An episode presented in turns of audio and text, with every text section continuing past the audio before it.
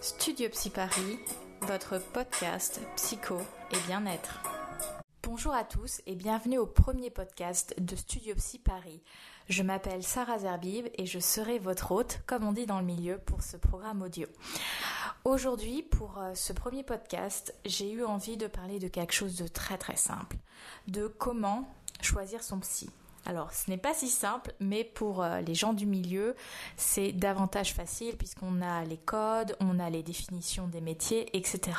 Cependant, pour euh, les particuliers, c'est beaucoup beaucoup plus difficile parce que derrière psy se cachent plusieurs métiers et euh, c'est pas très clair. On manque d'informations et c'est vraiment l'objectif de ce podcast de pouvoir informer, innover et créer. Alors, vous allez me dire comment choisir son psy. On a psychologue, psychiatre, psychanalyste, psychothérapeute et on a des psychologues scolaires. Comment se démêler dans tout ça? La première chose que j'ai envie de dire concernant le choix du psy, c'est une histoire de rencontre. Choisir un psy, que ce soit un psychiatre, un psychanalyste, un psychologue, etc., c'est d'avant tout une histoire de personne. Parfois on a du feeling et parfois on n'en a pas. Et si on n'en a pas, on ne va pas se forcer. L'important, c'est de continuer à chercher la personne en qui vous allez pouvoir placer votre confiance, pouvoir échanger en toute sincérité, honnêteté, justesse et avec laquelle vous allez pouvoir avancer, analyser, comprendre et évoluer. Ça peut arriver qu'on soit amené à essayer plusieurs psys. Il n'y a pas de mal, c'est la vie, c'est une histoire de rencontre et quand la rencontre se fait, bah, c'est quand même génial. Alors, pour définir un petit peu toutes les catégories de psy qu'il existe, je vais commencer par celle qui me semble presque la plus simple, le psychiatre. Le psychiatre, c'est le seul psy qui a fait médecine. Donc c'est le seul psy qui est en capacité de faire une ordonnance, de vous prescrire des médicaments, que ce soit antidépresseurs, anxiolytiques, etc. Alors bien sûr, votre médecin traitant peut prescrire euh, ce type de molécules, mais quand il y a un besoin vraiment plus particulier, plus durable, plus chronique, on va dire, c'est bien d'avoir un accompagnement avec un psychiatre. Le seul bémol qu'on pourrait dire au psychiatre, alors je vais peut-être me faire taper dessus, mais c'est vrai que les psychiatres sont en pénurie, on en manque terriblement, et c'est vrai que euh, peu sont en capacité de faire des entretiens réellement à visée psychothérapeutique. Euh, généralement, une durée d'entretien avec un psychiatre, ça peut varier entre 10 minutes 15 minutes, une demi-heure, grand maximum peut-être euh, trois quarts d'heure quand on a un petit peu de chance. Donc là, oui, on est véritablement sur euh, un travail psychothérapeutique, mais ça se fait de plus en plus rare parce que malheureusement, nous sommes en manque de psychiatres dans nos sociétés actuelles. Pour ce qui est des psychanalystes, alors il faut savoir que la psychanalyse, c'est un petit peu l'ancêtre de la psychologie, puisque c'est à la croisée des chemins entre la philosophie, la médecine, que la psychanalyse a été créée par Freud. Évidemment, la psychanalyse s'est beaucoup réinventée. Euh, elle est un petit peu en déperdition en ce moment en France, depuis quelques années, mais euh, c'est quand même quelque chose de très utile. On va pas se mentir euh, dans les soins psychothérapeutiques. Alors, ce qui peut faire peur avec la psychanalyse, c'est qu'on a cette image d'analyse qui dure 10, 15, 20 ans. Il y a des psychanalystes qui sont beaucoup plus dans une approche psychodynamique et vont donc, même s'il y a un cadre euh, analytique posé, euh, présenter un petit peu plus de flexibilité, etc. Donc le psychanalyste, c'est quelqu'un qui va être dans une analyse de la psyché, qui va mettre en place un certain cadre analytique. Alors en fonction des références, on peut avoir le fait de s'allonger sur le divan ou non. On peut avoir un psychanalyste qui va parler un petit peu et d'autres pas du tout. Euh, certains vont utiliser l'association libre, d'autres non. Donc en fait, ça dépend vraiment des formations et des écoles. Alors pour être psychanalyste, historiquement, il n'y avait pas vraiment d'école. Euh, la condition sine qua non pour être psychanalyste était d'avoir expérimenter l'expérience de la cure, donc d'avoir suivi soi-même une analyse. Aujourd'hui, il existe évidemment des écoles, des formations, etc. Mais ce ne sont pas des diplômes euh, nationaux comme euh, médecin psychiatre ou euh, un master de psychologie. Historiquement aussi, il y avait beaucoup de psychiatres, psychanalystes.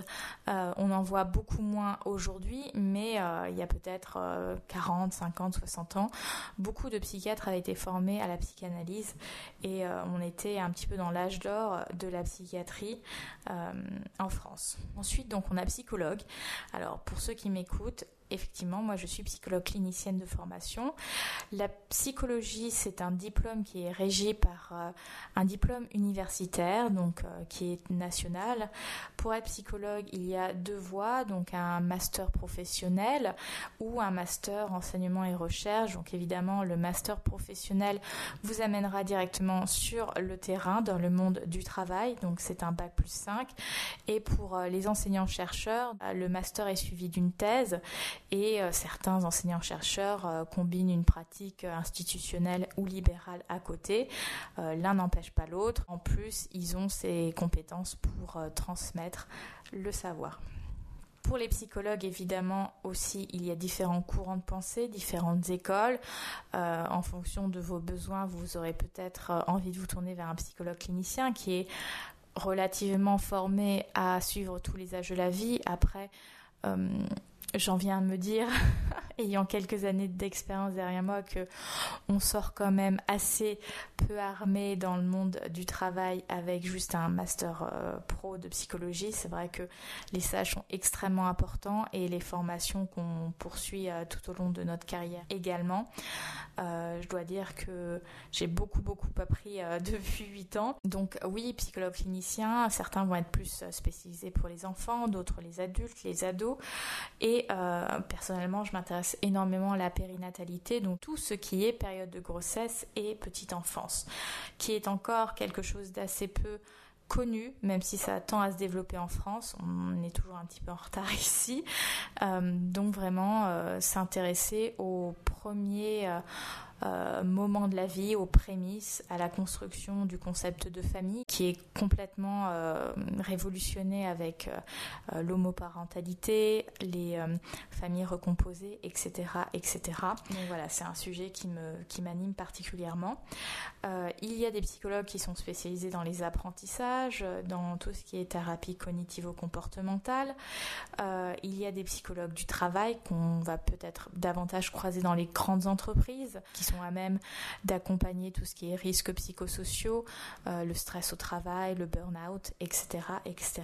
Voilà globalement ce que je peux vous dire sur les psychologues. Et enfin, je voulais parler des psychologues scolaires que l'on trouve dans les écoles. Ils sont appelés psychologues, mais il y a une petite différence. Ce sont des personnes qui ont étudié la psychologie à la fac. Généralement, ceux que j'ai croisés ont tous fait un bac plus 3 de psychologie, donc une licence et euh, ont ensuite passé, je crois que c'est un concours de l'éducation nationale pour euh, passer psychologue scolaire. Donc concrètement, ce sont des gens qui ont le titre de psychologue mais qui ne peuvent pas exercer de manière psychothérapeutique. Ils n'ont pas le bac plus 5 comme nous est demandé euh, pour les psychologues classiques, entre guillemets, pour exercer notre, notre métier. il faut savoir que pour les psychologues, peu importe le cursus, il y a une obligation légale de s'inscrire sur le répertoire ADELI. Alors je ne sais pas si vous en avez déjà entendu parler, mais les répertoires ADELI sont des répertoires de professionnels qui sont disponibles dans les ARS de votre région. Et euh, donc il y a une liste qui existe pour les psychologues, pour les médecins, les psychiatres, etc. Et donc de s'inscrire sur cette liste, ça permet aux patients, aux personnes qui souhaitent consulter, de bien les assurer que la personne est diplômée.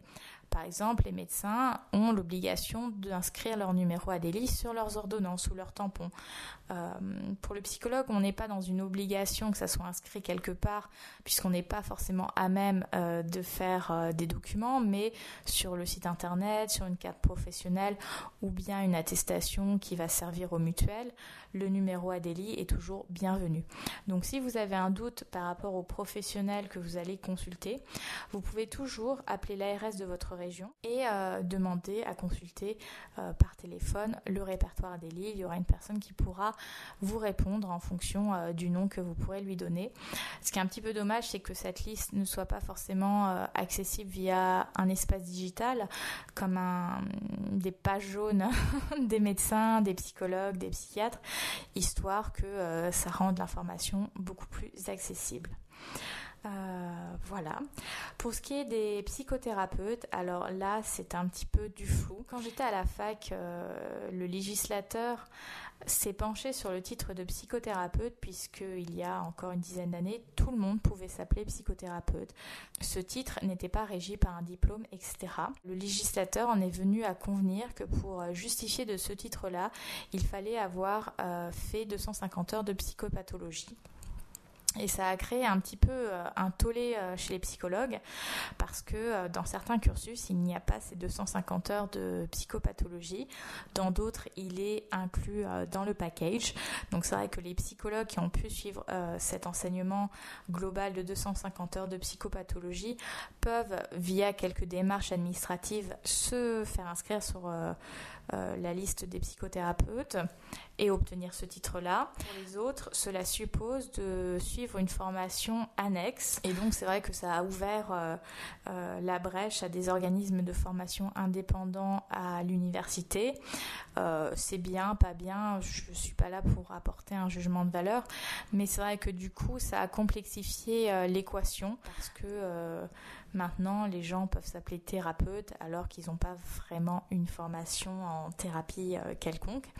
Euh, donc euh, vraiment, ce que j'invite les personnes qui souhaitent consulter un professionnel du paramédical, de la santé entre guillemets mentale, de se renseigner un maximum au préalable, d'appeler l'ARS en cas de besoin, d'interroger le professionnel que vous souhaitez consulter. Euh, vous êtes tout à fait en droit de demander des informations à ce praticien, donc euh, son cursus, sa formation, euh, comment il a l'habitude de pratiquer, son cadre de travail.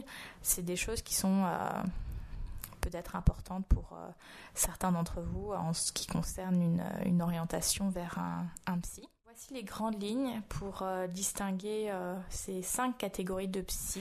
J'espère que ça vous aidera, le cas échéant, pour consulter quand ou si vous en avez besoin.